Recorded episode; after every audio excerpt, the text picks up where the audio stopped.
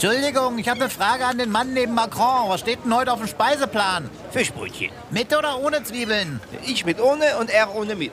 Ja. Entschuldigung, ich habe gesehen, Sie wollen ein Fischbrötchen essen. Also da kann ich bei dem Salzgehalt nur verwarnen. Schmeckt's denn? Nein. Wieso nicht? Nun, es ist ein Brötchen mit Fisch. In Frankreich gibt es Champagner. Na was? Und hier ein Brötchen. Und damit dürfte die deutsch-französische Freundschaft auf einem neuen Tiefpunkt angelangt sein. Du mich ja auch.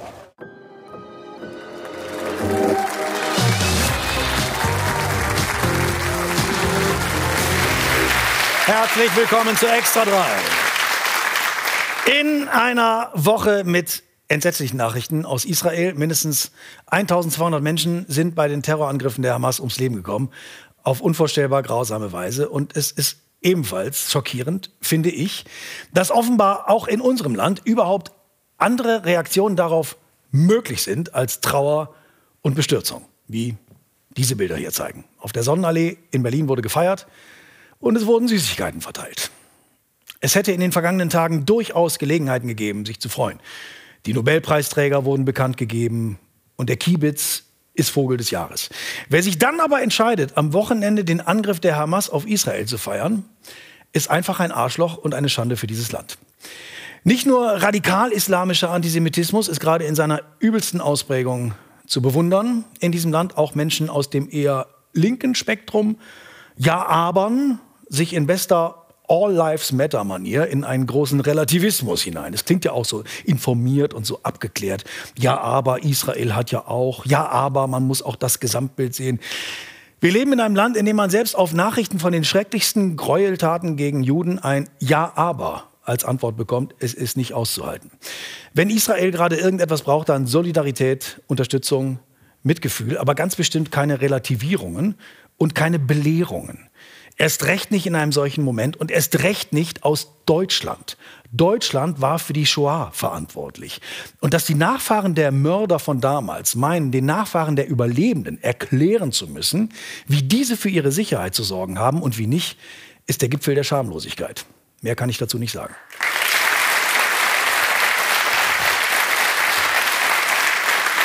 Dann, äh, dann legen wir mal los mit unserer Satiresendung. Da in unserer absurden Welt ja alles irgendwie gleichzeitig passiert, gab es am Wochenende auch Landtagswahlen in Deutschland. Und da hat es Nancy Faeser geschafft, in Hessen das schlechteste SPD-Wahlergebnis einzufahren seit Beginn der Wetteraufzeichnungen. Gratulation geht an Boris Rhein und die CDU in Hessen. Die haben diese Wahl gewonnen. Da hatte sie ihre One Love Armbinde wohl ganz umsonst aufgebügelt für die Siegesfeier. Ein wahlentscheidendes Thema war die Migration. Die für Migration zuständige Bundesministerin hat in Hessen komplett versagt. Das heißt, ihre Kompetenz in Sachen Migration reichte nicht aus für einen Erfolg in Hessen. Als Konsequenz darf sie nun in ganz Deutschland weiter probieren, das Thema Migration in den Griff zu bekommen. Sie wird sozusagen als Retoure zurückgeschickt an den Absender. Auch die anderen Ampelparteien haben bei den Wahlen in Hessen und Bayern schlechte Ergebnisse eingefahren. Die FDP ist in Hessen nur ganz knapp drin. In Bayern hat sie nur drei Prozent geholt. Drei Prozent, das ist gerade so eben ein Radler. Peinlich. Und die SPD musste am Wochenende so viele Schläge einstecken. Ich hätte ja gedacht, dass Olaf Scholz am Montag mit zwei Augenklappen ins Kanzleramt kommen würde. Aber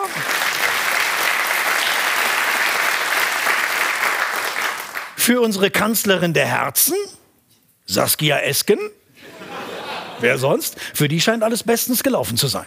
Die Ampel hat ja wirklich verantwortungsvolle Politik gemacht und da hat die SPD eine starke Handschrift. Ja, die SPD hat eine starke, Scholz hat eine sehr starke Handschrift, weiß man ja. Leider ist es wie bei den Rezepten beim Arzt, keine Sau kann sie entziffern. In Bayern bleibt alles beim Alten, zumindest sagt es Markus Söder. Bayern bleibt Bayern, auch wenn die Welt langsam verrückt wird. Sagen wir mal so, das Wahlergebnis in Bayern war irgendwas zwischen recht solide und solide rechts. Söder hat ja einen sehr populistischen Wahlkampf geführt gegen die Grünen. Zitat, die Grünen haben einfach kein Bayern-Gen. Das war aber sein einziges Kompliment für die. Und äh, trotzdem war ja 30 Prozent der bayerischen Wählerinnen und Wähler die CSU noch nicht rechts genug. 14 Prozent haben die AfD gewählt, 50 Prozent die Freien Wähler. Die ja durch die Flugblattaffäre eher noch gestärkt wurden. Ich glaube, Aiwanger tanzt jetzt noch vor Freude ein Flugblattler. Und man sagt ja, wenn statt Hubert Aiwanger sein Bruder angetreten wäre, hätten die sogar die absolute Mehrheit geholt. Maxi Schaffroth ist unser Mann in Bayern. Er hat den Wahlabend live für uns verfolgt. Ja, Markus, grüße dich. Du, wir kommen jetzt hoch. Äh, ihr habt oben alles im Griff, gell? Ja, wir reisen nachhaltig an. Servus, grüß euch, herzlich willkommen in München. Ich bin der Wahlkampfkoordinator der CSU. Heute ist es soweit, Showdown im Landtag. Ich nehme euch mit. Auf geht's. Äh, Franz, Franz, hey, grüß dich. Danke für deine Parteispende. Wir sehen uns, gell? Rotary Club Düsseldorf. Meine, es ist ja so, wenn der Markus Söder rumläuft, nicht wahr? die Leute streuen Blumen. Er kann gar nichts dagegen machen. Er ist so beliebt. Das ist unglaublich. Das ist der Kanzler der Herzen. Der Kanzler der Herzen. Ich bin noch mit diesen Hauptstadtvögeln da von der, von der ARD. Ja, ich sag's dir, das sind ja, studierte Sitzbiesler, du. Ja, ja. Brrr, ja. Was macht das Auto da? Hier soll eigentlich ein Auto vom Söder. Hier soll, also der A8 kommt gleich daher gefahren. Gut, der kann ja reinfahren. Ja, aber dass die Grünen hier vor dem Landtag stehen, das muss eigentlich nicht sein. Aber die Grünen dürfen auch vom Landtag stehen. Nein, die Grü Nein, hallo, hallo, hallo. Willkommen im Landtag, unsere zweite Parteizentrale, sagen wir immer. Die CSU ist das Getriebe, nicht wahr? Die Opposition ist der Sand. Kleiner Spaß. Bis gleich oben, gell? Wir rocken die Bude. CSU. Immer rückwärts, nimmer. Wir rückwärts, bloß noch vorwärts. Der Markus geht nach Berlin, das sage ich dir. Nur, nur Fleisch haben wir gesagt. Nur Fleisch. Nur Fleisch. Also das tun wir weg, da, das Grünkernzeug da. Wir müssen das anders machen wie die Grünen. Alles voller Fleisch. Nackenstücke, Schnitzel, Kotelett, Haxen. Zwei, noch eins und los geht's. Die CSU kommt demnach auf 37 Prozent. Die Grünen dürfen Scheiße! Ja, nein, voll! Voll!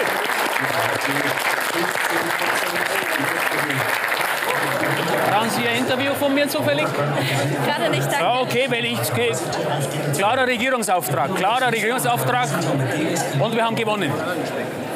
Markus, unser Kanzler. Das war natürlich Herzlichen Glückwunsch.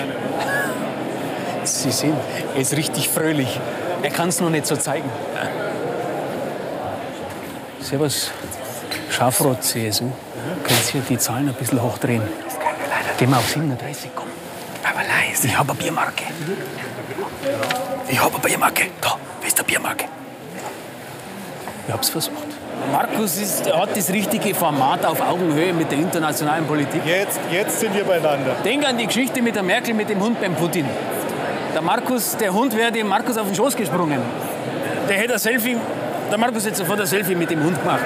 Ich finde, du solltest den Putin nicht als Hund bezeichnen, aber ansonsten. Ja, weißt du, was ich meine. Wir brauchen mehr Söder, noch mehr Söder. Wir brauchen auf alle Fälle gute Ergebnisse. Ja, und einen Skandal. Ich gehe mal zum Huberten über und frage, wie man das macht. Okay. Wir brauchen so einen Schulranzen-Skandal oder sowas. Bis später. Hubert, grüß dich. Lass mich schnell Hallo sagen. Super gekämpft. Alles Gute. Besser wie mir. Ei, ei, ei, du. Das war hinterfotzig mit dem Schulranzen. Also das muss man wirklich sagen, das hat er fast besser gemacht wie mir. Also als wäre er bei uns in die Lehre gegangen. Und dann nochmal mit mir reden. Wir machen ja später noch Winnetou-Abend. Wo geht's jetzt hier hin noch zum Feiern? Was macht's hier? Wir gehen nach die Muffertale. Ja, wir bleiben hier im Landtag, weil wir sind immer hier im Landtag und die anderen Parteien müssen dann raus. Das ist langsam austrinken, wir machen Schluss hier, gell? genau. Wir wollen ein bisschen unsere Ruhe haben. Ja, ja, na, der Markus und ich, wir wollen oben am Rooftop noch ein bisschen den, einfach ausklingen lassen den Abend. Schauen wir, dass wir zum Ende kommen dann, gell? Ja. Jetzt ist Schluss, gell? Jetzt ist okay. Ein Film von Maxi Schaffroth und Tobias Döll.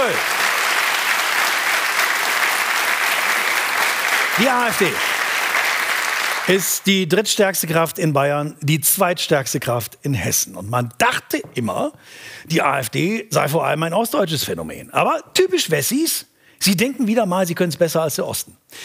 Die AfD-Wählerinnen und Wähler wissen ja durchaus, was sie da wählen. Und sie sagen aber auch, Es ist mir egal, dass die Partei in Teilen als rechtsextrem gilt, solange sie die richtigen Themen anspricht. Nach dem Motto, was Hitler vorhat, weiß ich nicht, aber ich glaube, er ist gegen die Wärmepumpe. Was kann man machen? Man kann der AfD nacheifern, um ihr Wähler abzujagen, so wie es Friedrich Merz ab und zu mal macht. Boris Rhein in Hessen hat auf eine andere Strategie gesetzt, nämlich Stil, Stabilität, sanfte Erneuerung. Stil, Stabilität, sanfte Erneuerung. Sie baden gerade ihre Hände drin. Sanfte Erneuerung. Ja, sehr guter Claim, muss ich sagen. Äh, Daniel Günther in Schleswig-Holstein und Henrik Wüst in Nordrhein-Westfalen grenzen sich ebenfalls ab von Merz und seiner manchmal etwas brachialen Rhetorik. Auch sonst unterscheidet sie einiges von Friedrich Merz.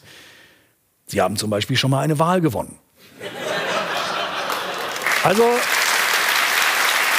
man kann, klar, man kann es versuchen, die AfD weiterhin zu bekämpfen, indem man sie nachahmt. Aber man muss sagen, diese Strategie ist bislang eher nicht aufgegangen. Was kann man sonst machen? Man kann vor der AfD warnen. Wurde auch versucht, hat leider auch nicht so richtig funktioniert. Es wurde sehr viel gewarnt vor der AfD. Was haben allein wir gewarnt vor der AfD? Wie viel warnen will man denn noch bitte? Braucht es einen eigenen bundesweiten Warntag? Warnung, die AfD ist rechtsextrem.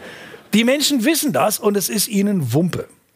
Eine andere Möglichkeit ist, man ignoriert die AfD komplett, als gäbe es die gar nicht. Das ist die Methode Scholz oder auch die Methode Heute Journal, wo am Wahlabend die möglichen Koalitionen im Bayerischen Landtag folgendermaßen gezeigt wurden.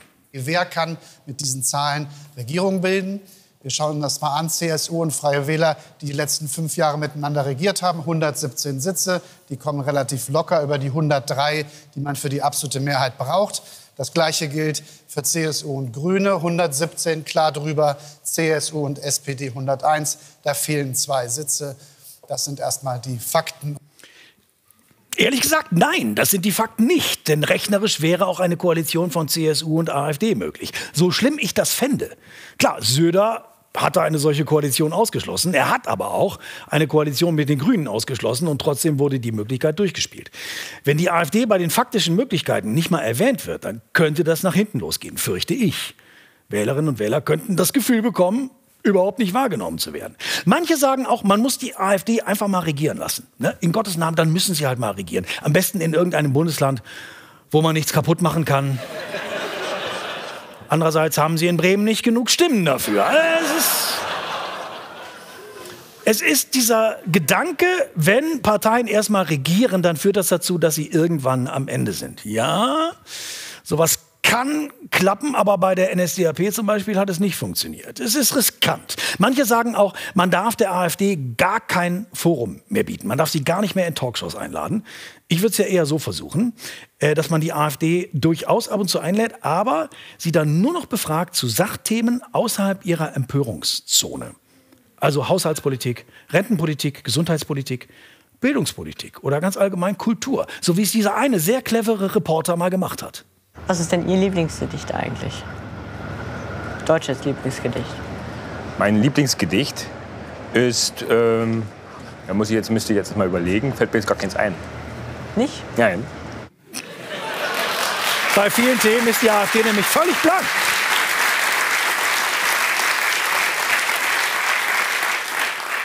Am allerbesten fände ich, wenn AfD-Fanboy Elon Musk die Partei einfach aufkaufen würde, um sie dann komplett runterzuwirtschaften. Das kann er ja, aber das ist im Moment noch Wunschdenken. Natürlich ist auch die schwache Performance der Ampel nicht unschuldig.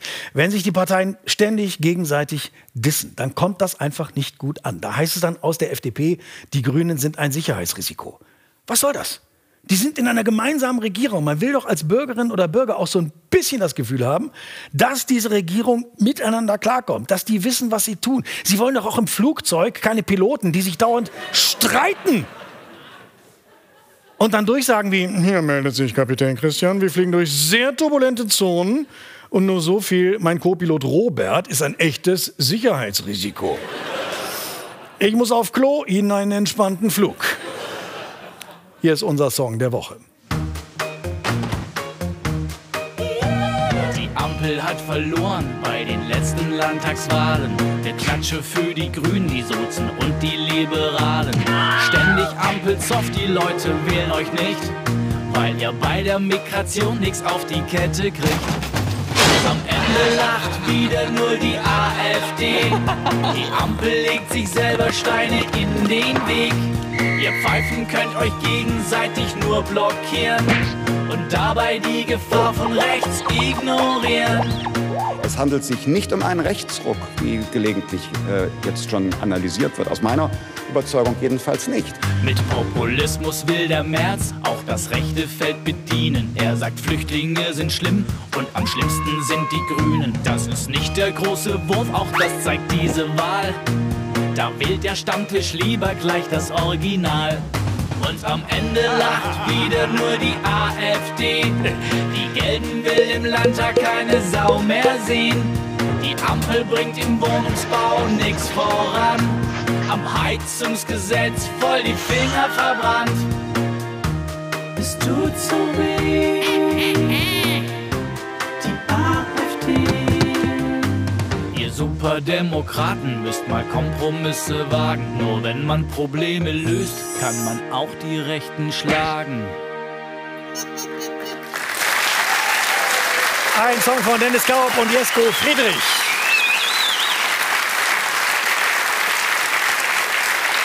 Nicht nur die Brandmauer, nicht nur die Brandmauer nach ganz rechts ist in einem beklagenswerten Zustand. Auch sonst bröckelt in diesem Land alles vor sich hin. Schleusen, Weichen und Brücken. Ja. Von den kommunalen Brücken ist die Hälfte marode und da sind die Zahnbrücken noch gar nicht mitgezählt. Das belastet auch die deutsche Wirtschaft. Bei der Leverkusener Brücke ist das so, dass sie jetzt seit rund zehn Jahren für den Lkw-Verkehr gesperrt ist. Und das bedeutet tatsächlich jeden Tag eine halbe Million Kilometer Umweg für die Logistikunternehmen und ihre Lkw-Fahrer. Seit Jahren ist diese Rheinbrücke bei Leverkusen nicht richtig in Betrieb. Lkw dürfen nicht drüber fahren. Da fragt man sich, warum dauert das so lang? Und ein paar hippe Berliner fragen sich natürlich, was zum Teufel will man auch in Leverkusen? Naja, man will dahin, weil es da Industrie gibt. Das kennt ihr gar nicht in Berlin, aber äh, noch gibt es da Industrie. Grundsätzlich stellt sich natürlich auch die Frage, wieso haben wir gerade überall diese Brückenprobleme? Der Grund liegt in der Geschichte. Nach dem Zweiten Weltkrieg waren die meisten Brücken zerstört und das beliebteste Material beim Neubau seit den 60er Jahren war Beton. Stahlbeton ist aber anfällig für Korrosion und für Materialermüdung. Einige Brücken kann man nur noch unterhalb eines bestimmten Gewichts befahren. Nur noch mit leichten Waren. Ich fürchte, wenn Deutschland wettbewerbsfähig bleiben will, kann es nicht mehr Stahl oder Autos exportieren. Da müssen wir mehr auf Federn setzen. Oder Watte oder Seidentücher. Es gibt schon neue Fragen bei der Führerscheinprüfung. Was müssen Sie im Auto haben, bevor Sie eine deutsche Brücke befahren? A. Warndreieck. B. Verbandskasten. C. Schwimmweste. D. Bibel. Richtige Antwort: alles. Selbst Katharina Dröge, die Fraktionsvorsitzende der Grünen im Bundestag, meint, ich möchte nicht in einem Land leben, in dem ich mich dafür schämen muss, dass die Autobahnbrücken für den Lkw-Verkehr gesperrt werden, weil sie einsturzgefährdet sind, weil niemand in sie investiert hat in den vergangenen Jahren. So weit sind wir gekommen in diesem Land. Die Grünen schämen sich inzwischen schon für den Zustand der Straßen. Als würde sich die AfD schämen, dass wir zu wenig Flüchtlinge ins Land lassen. Der Verkehr auf der Straße wird immer mehr. Dabei sollte eigentlich mehr Verkehr auf die Schiene gebracht werden. Wie oft habe ich den Satz schon gehört? Wir müssen mehr auf die Schiene bringen. Wir müssen mehr Waren auf die Schiene bringen. Und das Resultat dieser Überlegung ist, ja, man kann wohl sehr gut Waren auf die Schiene bringen in Deutschland, aber die liegen dann da rum, weil kein Zug fährt. Man könnte auch, wie Österreich, erheblich mehr Geld in die Schiene als in die Straße investieren. Aber was ist bei uns passiert? Kanzler Gerhard Schröder galt als Freund der Automobilindustrie. Auch die CSU-Verkehrsminister ließen sich für jede neue Straße feiern. Für die Bahn und ihre Sanierung blieb da kaum Geld übrig. Das hat der Bundesrechnungshof auch im vergangenen Jahr festgestellt. Sage und schreibe 124 Millionen Euro, die für die Sanierung der Schienen bewilligt waren, wurden vom Verkehrsministerium zweckentfremdet. 124 Millionen Euro wurden unter Andreas Scheuer, zweckentfremdet. Geld, das für die Schiene gedacht war.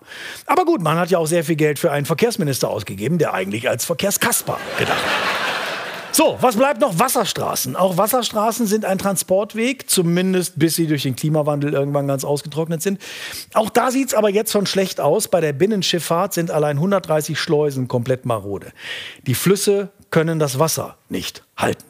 Also man ist grundsätzlich in Deutschland, ich möchte mal sagen, mit drei Risiken immer wieder konfrontiert. Bei den Straßen mit Sperrungen, bei den Zügen mit Ausfall und bei den Flüssen mit Aquaplaning. Und das Ganze in einem Land, dessen Wirtschaft maßgeblich vom Export lebt, das also angewiesen ist auf eine funktionierende Infrastruktur. Und es wird seit Jahrzehnten einfach zu wenig investiert. Wir sehen seit 25 Jahren, dass in Deutschland die Nettoinvestitionen des Staates negativ sind. Das heißt, der Verfall des Werts, gerade auch der Verkehrsinfrastruktur, war in fast allen Jahren der letzten 25 Jahre größer als das, was an neuen Investitionen geschehen ist. Deutschland verfällt. Man kommt da auch gar nicht so schnell hinterher. Ich vermute, es werden bald schon Touristen aus aller Welt zu uns kommen zur Besichtigung, wenn sie in Pompeji keine Eintrittskarte mehr gekriegt haben. Also vielleicht kann man auch versuchen, dieser kaputten Infrastruktur irgendetwas Positives abzugewinnen. Deutschlands Infrastruktur. Baufällige Brücken, Bahnchaos, schleppende Digitalisierung, rosige Zukunft. Experten sagen Fehlanzeige. Deutschland ist der kranke Mann Europas. Wenn das so weitergeht, wird endlich alles besser. Heute ist Deutschland voller maroder Brücken und Straßen. In nur 15 Jahren werden die allerdings richtig kaputt sein. Gern geschehen, denn das bedeutet eine beachtliche Reduzierung des Autoverkehrs. Und damit eine drastische Senkung des CO2-Ausstoßes. Deutschland erreicht endlich alle Klimaziele. Die Erde sagt Danke. Die einzigen Fahrzeuge, die hier noch weiterkommen, sind Panzer. Super! Denn dank der erhöhten Panzerproduktion erreicht die Regierung locker das 2%-Ziel der NATO. Und das Beste am neuen Straßennetz, die bundesweite Bundeshindernisbahn H1 macht richtig Spaß und hält topfit. Vorsicht, nicht den Kaffee verschütten. Vorsicht, ein Brückenteil. Gut ausgewichen. Damit wäre auch das Problem der zunehmend verfetteten Gesellschaft endgültig gelöst. Die Deutschen sind jetzt super in Form und holen bei den Olympischen Spielen 44 in Ulaanbaatar mega viele Medaillen. Kurzum, alles gut beim Straßennetz. Aber was wird aus dem Schienennetz?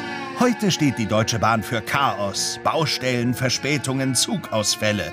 Alle reden von der Verkehrswende und doch will die Regierung am Schienennetz sparen. Kann das gut gehen? Aber ja, in 15 Jahren erfindet sich die Deutsche Bahn neu und spart dabei Geld. Der ICE von Hamburg nach Berlin geht jetzt von Hamburg nach Berlin. Also so lang ist der ICE. Einsteigen.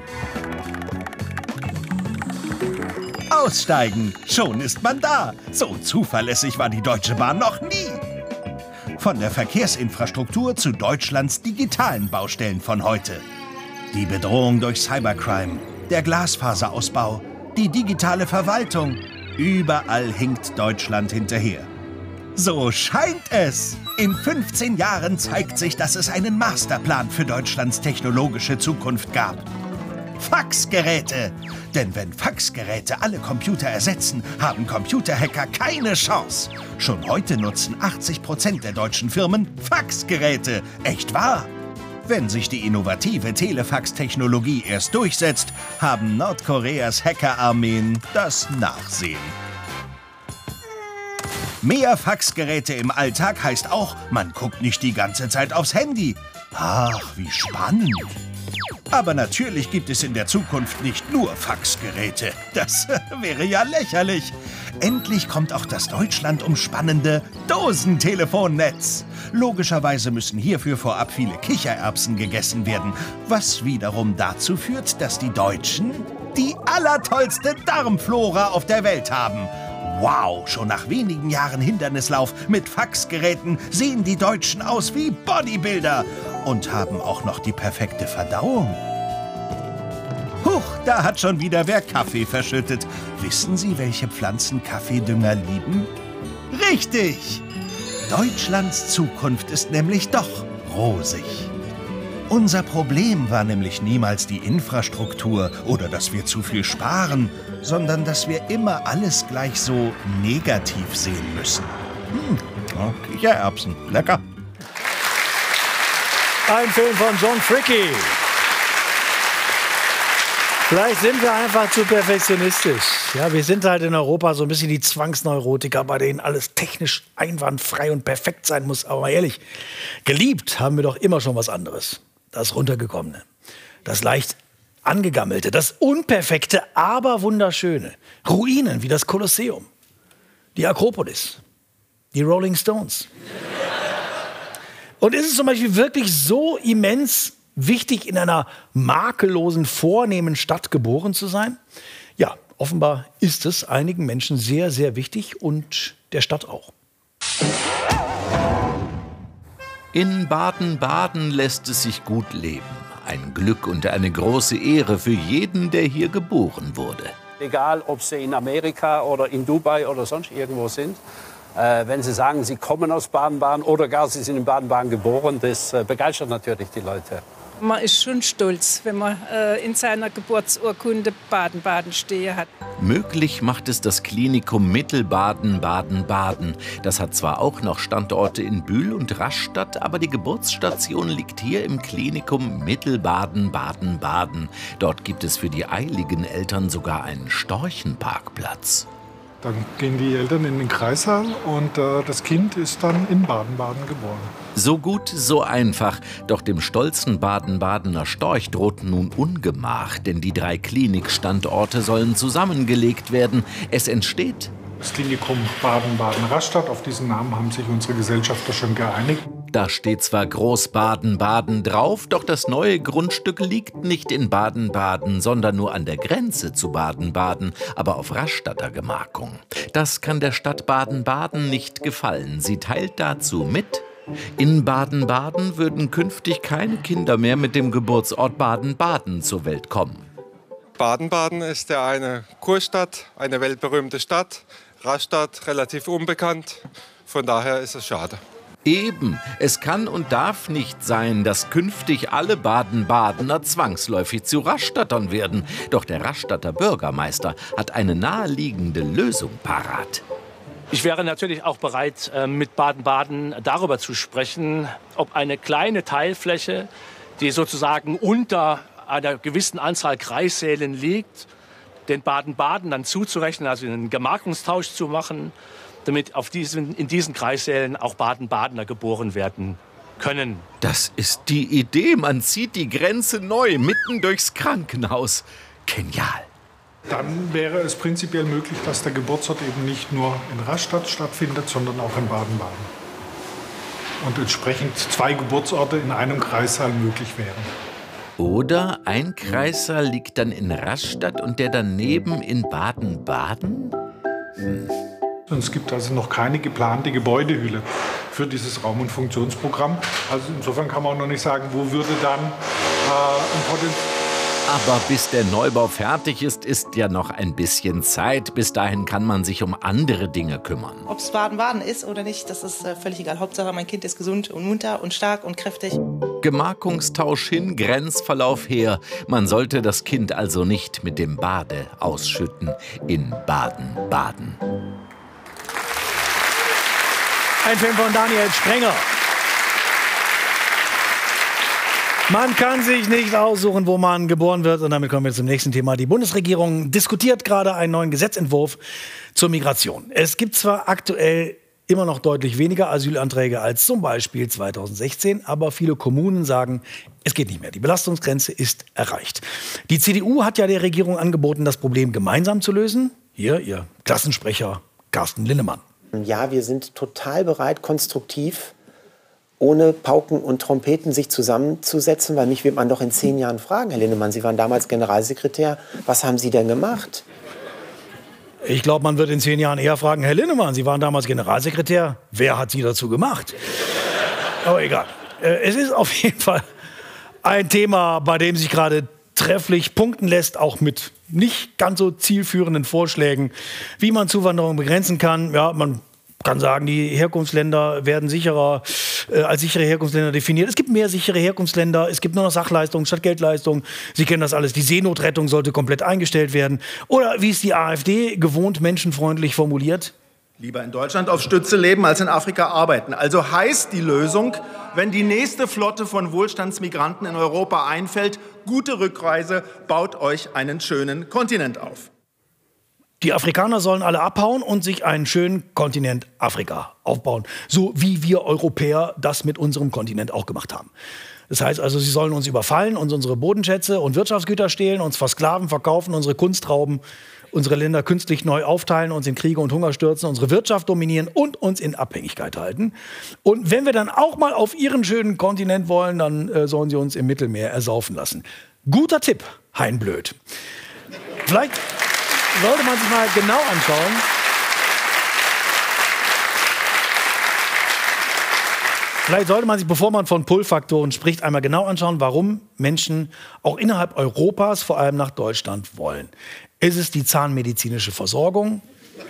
Wohl eher nicht. Deutschland wird zum Beispiel oft ausgesucht, weil hier bereits Freunde und Verwandte leben. Es äh, gibt aber auch andere Gründe. Die wirtschaftliche Stärke Deutschlands, dass wir eine stabile Demokratie sind, die gute Infrastruktur. Diese langfristigen Faktoren sind wirklich maßgeblich für Migrationsentscheidungen. Ah, viele kommen also wegen der wirtschaftlichen Stärke unserer Infrastruktur und unserer stabilen Demokratie. Ich denke, wir können ganz guter Hoffnung sein, dass sich diese drei Faktoren in Deutschland bald erledigt haben. Das muss man jetzt nur noch überzeugend vermitteln.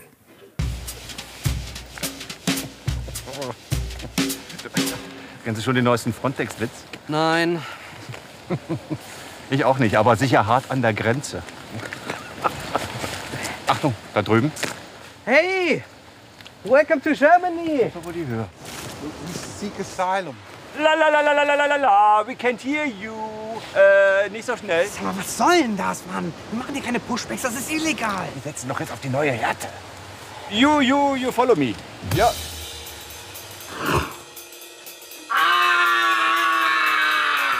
Au, fuck! Oh. Reiß dich zusammen, Daniel. What is happening? Is no control? No, we just tell you about Germany. Wir wollen doch nicht, dass ihr in ein Land einwandert, das euch gar nicht gefällt. New Order, von ganz oben. Allah? No, our religion. Ne? Border education. Don't you have Wi-Fi? Or a real projector? Äh, that's an excellent Frage. Yes, wir haben einen bestellt, äh, was uns zum ersten Thema führt. Was herrscht in Germany für eine Regierungsform? Democracy. Wrong. Bürokratie. Like with the Beamer. Du hast ihn dort bestellt und zwar vor vier Jahren. Und dann geht er mit dem Formblatt 44G zur Ablage 7B, die natürlich abgestempelt werden muss, da man ja sonst nicht weiß, woher es kommt, obwohl ja da eine Adresse draufsteht. Es steht eine Adresse drauf und man weiß ja, wo es herkommt. Die Stefan! Reiß dich zusammen! Geht's wieder? Next topic. Uh, what was your job back home? Farmer. I was a male nurse.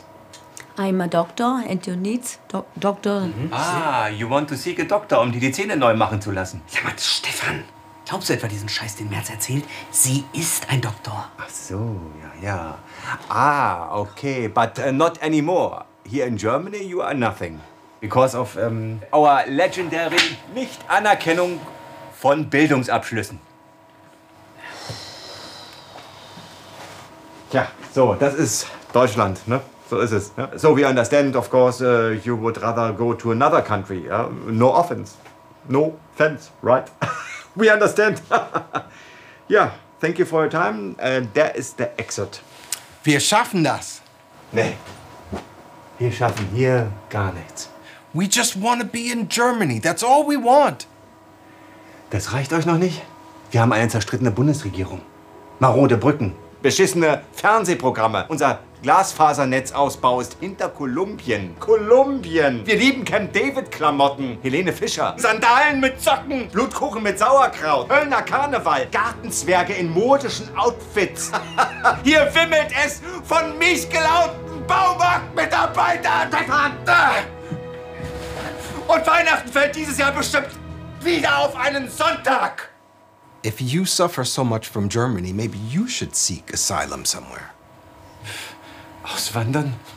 Und Deutschland ist mein Land. Ich bin doch kein Flüchtling. Das ist eine ziemlich gute Idee. Stefan, ich kündige.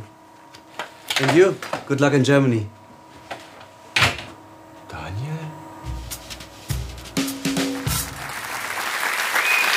Ein Film von Marco Arrigoni und Max Engel.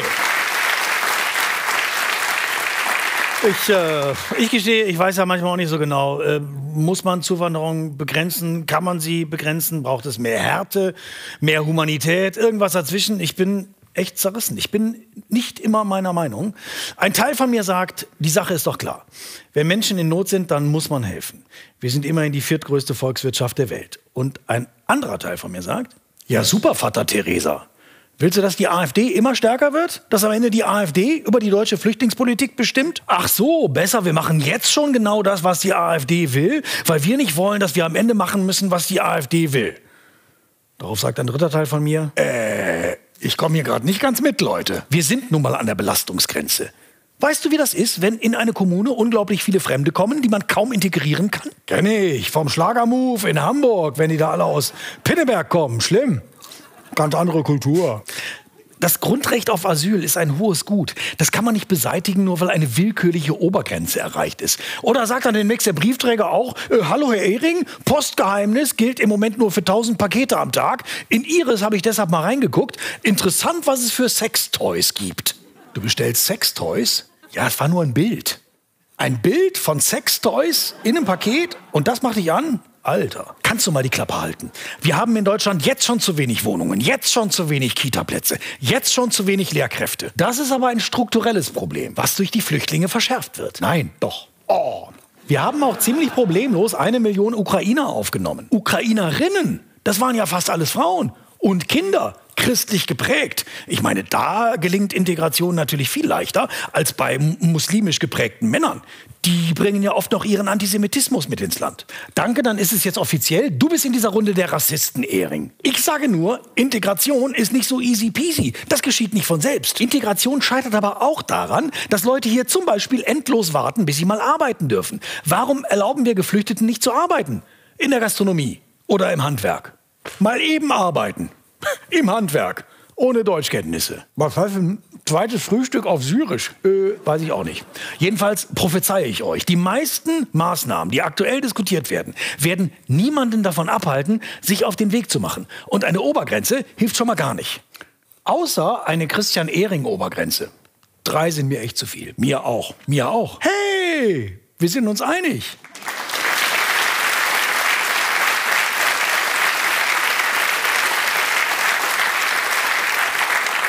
Kleiner Integrations-Crashkurs, was man in Deutschland auf jeden Fall wissen muss. Deutsche hassen ihre Berufe und lieben ihre Hobbys. Die meisten Menschen in diesem Land haben irgendein Hobby. Die beliebtesten Hobbys sind auf Platz 1 Gartenarbeit, auf Platz 2 Fotografieren, auf Platz 3 sich gegenseitig bei der Gartenarbeit fotografieren. Irgendein Hobby braucht man auf jeden Fall. In einer Welt unbegrenzter Möglichkeiten. Oh, ich muss zum Tennis. Mein Töpferkurs fängt jetzt an. Und ich mache Fotos, die ich selbst entwickle. Ein Mann auf der Suche nach einem Hobby. Ich, ich, ich hab, ich hab kein Hobby. Ich stream einfach eine Serie. Serien gucken ist kein Hobby. Nicht? Nein. Nein? Ja.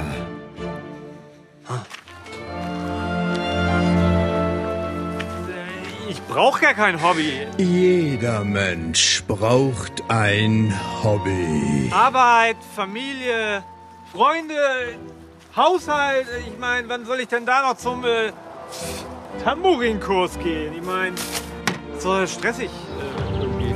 Ein Mann Ein Mann.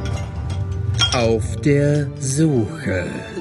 Nee, ich Auf such nicht. der Suche nach. kurz mal eben. Ich, äh, ich versuche klarzukommen. So, also das ist mein Hobby. Ja, und Immer dieser Druck, äh, nur mit Hobbys hast du Personality. Das ist Auf doch. der Suche nach Hobbys. So wichtig, um runterzukommen in dieser Leistungsgesellschaft. Fuck, ey. Die Belichtung ist voll scheiße. Mann, ich kann's einfach nicht. Boah, das ist geil. Mein bestes Tennis. So schön geworden, ey. Müsste man eigentlich verkaufen. Ich mag einen Tennis-Podcast. Brauch ein neues Objektiv. Muss man was draus machen. So, erstmal vergleichen. Nebenher noch ein Online-Shop. Das ist es doch. Sehen Sie im Kino. Der Hobby. Äh, das Hobby. Na egal. Du sag mal, hast, hast du eigentlich ein Hobby? Mein Hobby. Ach, ach so, mein Hobby jetzt? Also. Ja, also ich spreche wahnsinnig gerne äh, in so tiefen Trailerstimmen. Das macht mir Spaß. Ja, Mensch, du, Spaß. das ist, das ist ja toll. ähm, machst du das beruflich oder? Ja, mache ich beruflich. Ja. Ja, dann ist es ja kein Hobby. Oh. Oh.